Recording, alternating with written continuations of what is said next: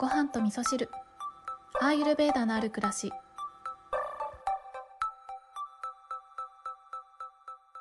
こんにちは。今日は、えー、お便り紹介はお休みしてちょっと短めのお話にしようかなと思っておりますがえー、っとね、何をお話ししようかなっていうのをちょっとぐるぐるぐるぐる考えていたんですけれども、最近ですね、私はいつも朝本を読む時間っていうのがあるんですけど、あの、以前はね、毎朝本読みたいなって思ってたけど、えー、読める日もあれば読めない日もあってみたいなことを結構ねずっと続いてたんですけど、えーと、最近携帯の中に入れてる、えーと、Kindle のアプリですね。そちらを活用しているということもあってなんとなく携帯見るみたいな時間がほとんど読書になったんですよね。なのでえーと、そこに Kindle の中に、えーと、ヨガの哲学の本とかを入れたりしているので毎朝その本を読むということが持続できているんですよね。まあ、そんなこともあって、えー、毎日いろんなことを考えるということからスタートしているのでこれ番組でお話ししたいなとかねこういうことあるよなとかなんかそういうネタになるようなことがねたくさんありすぎちゃって何をお話しするか迷っちゃってるんですけど、特にね今日お話ししようかなと思ったというか今日読んでいた本の中であの印象的だったことがうんと人の美しさに関してですね、えー、普通の人は、えー、と外見ですね。この体自体とか顔とかっていうこの外側を見て美しいかどうかっていうことを見ているで、えー、賢い人賢者はその人の心を見て美しいかどうかということを見ている。そして、えー、さらに、えー、聖者と言われる人はその人の魂を見て美しいかどうかを見ている。というねそういったあのちょっと言葉は違うんですけどそういった内容が書いてあるページがあって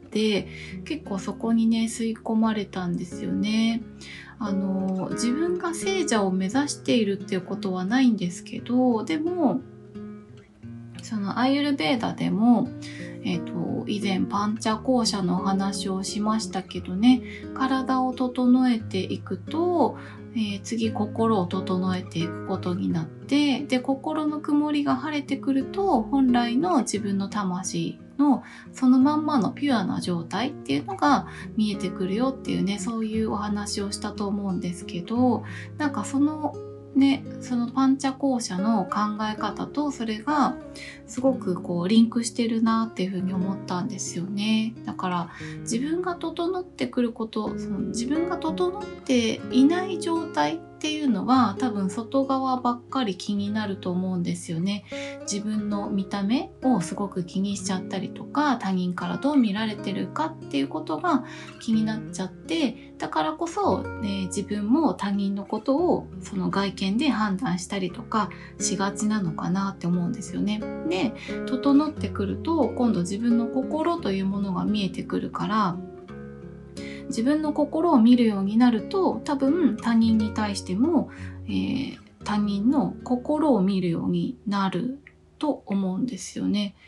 でその心がすっきり晴れてくると今度は自分の魂っていうのが喜んでるのかどうかっていうことが見えてくるからそういう状態になってくると他人のことを見てもその方の魂は今どういう状態なのかなっていうことが、えー、そういうところにフォーカス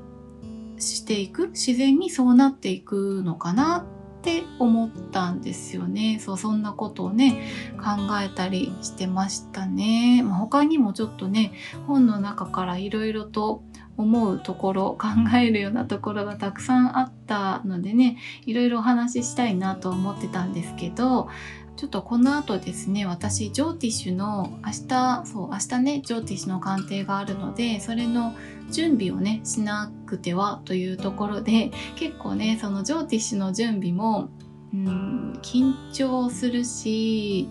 まあ、すっごく楽しいんですよ。それこそその方の魂を見ていく作業になるので、えー、それをどういう形でお伝えできるかなっていうことをもうワクワクしながら、ワクワクしながらというか、